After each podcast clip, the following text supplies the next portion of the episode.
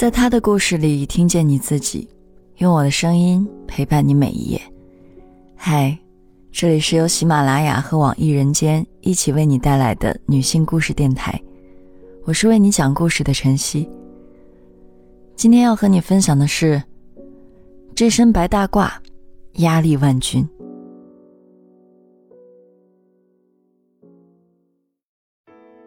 一天，张晶给我打电话，问我这周要不要参加裸趴，听得我脑子一阵懵，好半天才缓过神来，问他从哪儿知道的这个聚会，怎么会想起参加这种派对？他轻笑了一声，说是他们医院的医生偷偷组织的。这下我更说不出话了。他听我没吭声，就说别觉得这是个什么不得了的事儿。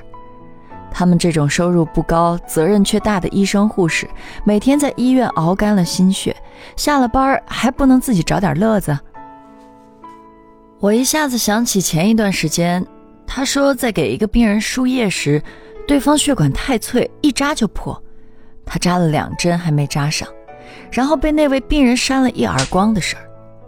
那人还指着他的鼻子骂他是废物，连个针都扎不好。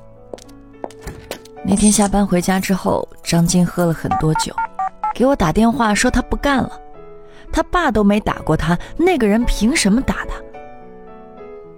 愣神儿时，张晶在电话那头大声喊我，吓了我一跳。他接着问我这周要不要过去，听说有好几个优质男医生。我说自己对那些没有兴趣，只是很担心他，这种发泄压力的方式并不好。我告诉他，这周我调休四天，过去看看他。休息日我过去看张晶时，他还没下班，我直接打车去了他工作的医院。这家医院的患者数量已经过度饱和，里面全是人。我到了普外科时，张晶还在忙着，等了好一会儿，他才从病房走出来跟我说话。他擦了擦汗。神色疲倦，嘴边却带了一抹笑意。跟我打了个招呼后，张晶拿起一堆患者的治疗单查对，然后让我坐这儿等会儿，他还得去灌个肠。我看张晶进了治疗室，然后在病床前跟患者交涉。过一会儿，张晶和患者说完话，开始一套行云流水且标准规范的灌肠操作。灌肠看似简单，却实实在在是门技术活，分寸、角度、深浅把握不好，你就很可能要遭遇一场不期而至的命运的洗礼。以前在大学附院做实习生时，我一度扛起了肛肠科灌肠小能手的大旗。灌肠之后，总有那么几位患者，刚把管子拔到口上，立马就感觉到他的外括约肌快速收缩了几下。我这还没反应过来，他体内的黄色物体就一泻如注，悉数浓墨重彩的喷溅到我的白大褂上。有些事儿不能细想，有些白大褂不能细闻。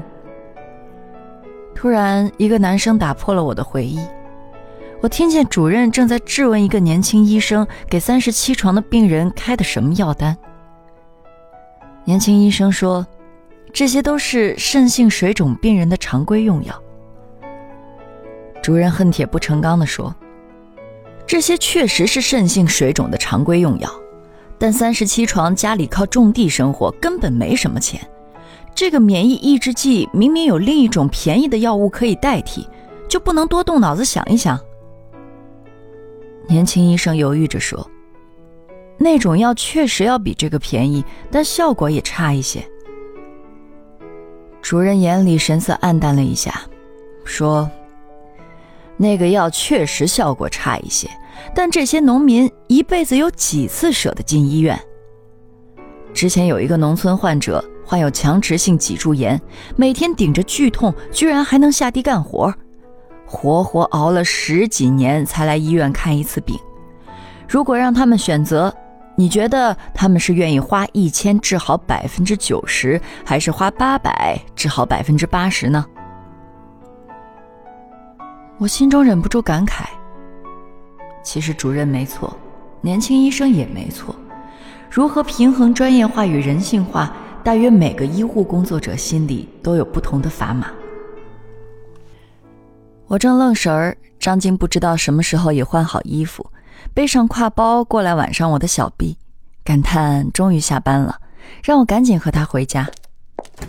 回到家，张晶立刻瘫倒在客厅的沙发上，感叹每天累死累活的，真不知道图什么。这种日子图什么？我也回答不上来。眼下，我也正被急诊重症病房的工作压得喘不过气来，跟院领导辞职四次都被驳了回来。护士长见我要辞掉编制工作，怀疑我心理有问题，直接带我找了心理医生。心理科的医生话还没说两句，就见我突然崩溃大哭起来，吓懵了当时在场的同事。之后，心理医生给我下了个适应障碍症的诊断。我这次的四天休假，也就是由此而来。想到回去还要继续日夜颠倒的高压生活，我就不舒服。我叹了口气，又想到今天看到的那一幕，就随口问张晶：“你们主任还挺认真负责，好像不是你之前说的那个主任啊？”张晶沉默了一会儿。说：“这个主任刚调来一年，之前那个主任上吊自杀了。”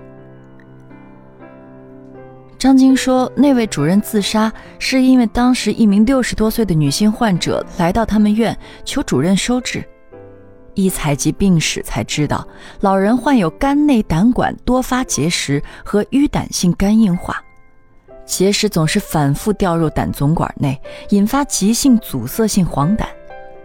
之前已做过数次手术，但都只是治标，想要治本只能换肝。老人再次因结石引发急性阻塞性黄疸时，其他医院已不愿收治他。主任动了恻隐之心，把他收治进了科里，想通过做手术解决他的黄疸。谁料做完手术后，老人却极不满意术后效果，他想要的是完完全全解决他的多支胆管内结石。主任反复跟他解释，这个多发结石只有换肝才能治好。但老人其实对自己的病情一清二楚，好不容易遇到愿意收他入院又给他做了手术的冤大头，自然不肯轻易放过。手术后，老人不肯离院。之后竟赖在医院长达九个月，还让亲戚对主任拳打脚踢，逼他下跪道歉，并拿出八十万赔偿金。杀人诛心不过如此。这场医闹延续了两百多天，在患者家属、院领导和社会舆论的巨大压力下，主任从最开始的据理力争，终于变成了无力妥协。在将刚买来还未装修的房子挂到网上卖出后，他结束了自己的生命。故事讲到这儿，张晶的声音变得有些哽咽。过了会儿，他突然撑起脸看着我，说：“前段时间他以为自己也会自杀，结果还是撑过来了。”我想安慰他，却什么话也说不出来。他擦了擦脸。从沙发上坐起来，然后邀请我明天晚上跟他一起去。我坐在沙发上，看着张晶往手腕和耳后喷香水，一袭黑色紧身短裙勾勒出前凸后翘的丰满曲线。张晶拨了拨耳边的碎发，问我她是不是很有女人味儿。我很是配合，立即表示女人味儿排山倒海的汹涌而来。他对我的反应颇为满意，最后确认了我真的不去之后，表示失望，说我活得太舒服了，人要是给自己加太多条条框框就没意思了。我没否认，只叮嘱他别玩太过火，早点回来。他走到玄关，一边穿鞋一边说：“今夜注定是个不眠夜，我一定要嗨到脑溢血。”我还能说什么？张晶早已用力关上门走了。晚上八点，我早早洗漱了，上床准备睡觉，却怎么都睡不着。我想到大学时为了更好的记忆人体解剖，我们把一箱医用人骨搬到了寝室里研究，战战兢兢地与一副骷髅同眠了几夜。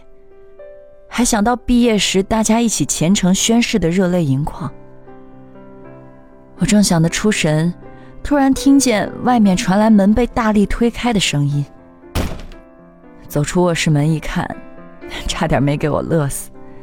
张晶正瘫倒在沙发上，脚边的地上放了个白色编织袋，里面不知道装的是什么东西。袋子上好几处地方或开线或破损。上面还依稀印着几个红色大字：“剑锋化肥厂。”我憋着笑问他：“难不成这个裸趴只是个骗局？其实是骗你们去捡垃圾、造福社会去了？”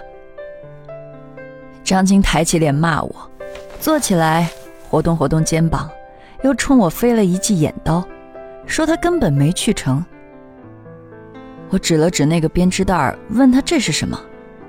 他说，半途中接到医院电话，说是今晚紧急送来几个车祸重伤的，人手不够，让他回去加了两个小时班。刚忙完，又来了之前的一位病人家属，扛了满满两大袋自家种的鲜花生，说是要谢谢医生和护士们。张晶推辞不了，就扛了小半袋回来。张晶后来说，那位病人家属是个老年男性。住深山农村的土坯房，老人在四十岁时老来得子，就对这个儿子有些宠溺。十多岁的儿子虽然偶尔调皮，但好在也没惹出什么乱子。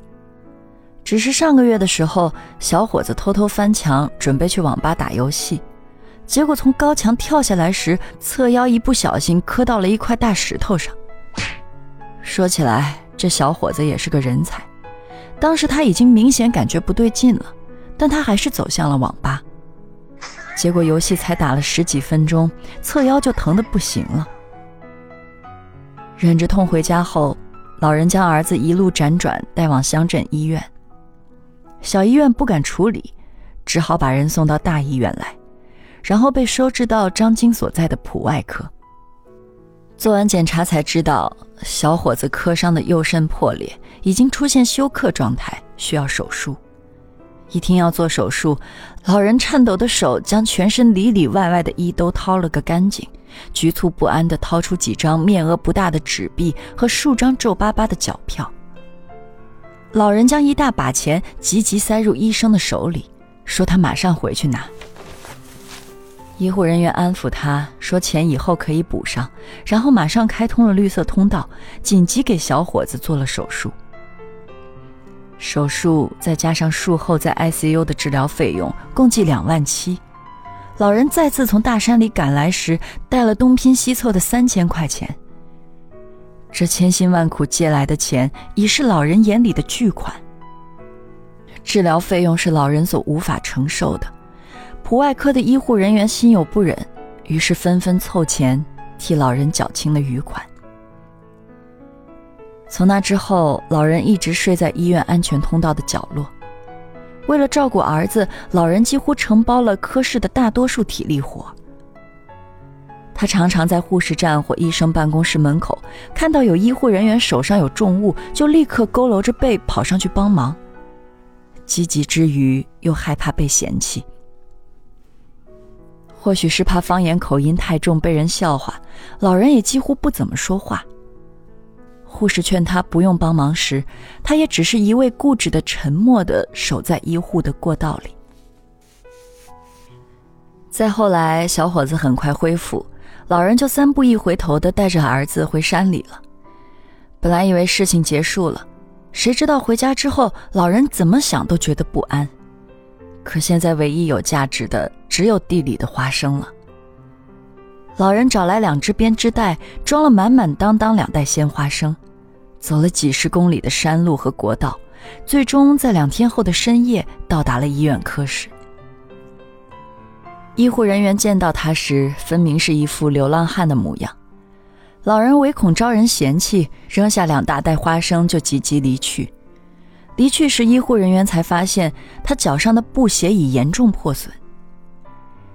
张晶托着腮冲我笑了笑，睫毛根部有些湿润，说：“不知道这九十里的路，老人是怎么走过来的，又是怎么回去的。”老人心可细了，花生都是从地里拔出来后把泥搓干净的。我做了点炸花生，又拿了几听啤酒。和张晶就着一盘花生米喝了起来。我问他以后还去参加裸趴吗？张晶摇摇头，说：“裸体什么的，其实看多了就觉得跟人体模型没啥区别。”话音刚落，我俩忍不住相视一笑。静谧的夜里，除了花生的油酥香气。张晶身上的香水余韵也缓缓沁入鼻腔。我知道，这是一款很小众的瑞典香水，名为荒漠玫瑰。前调肃杀，中调纯粹柔和。而灵感的来源，正是为了纪念在一战中无人区的医护工作者。今天的故事就分享到这儿，感谢你的收听。欢迎在音频下方留下你的感受和故事，与千万姐妹共同成长，幸福相随。我是晨曦，下期见。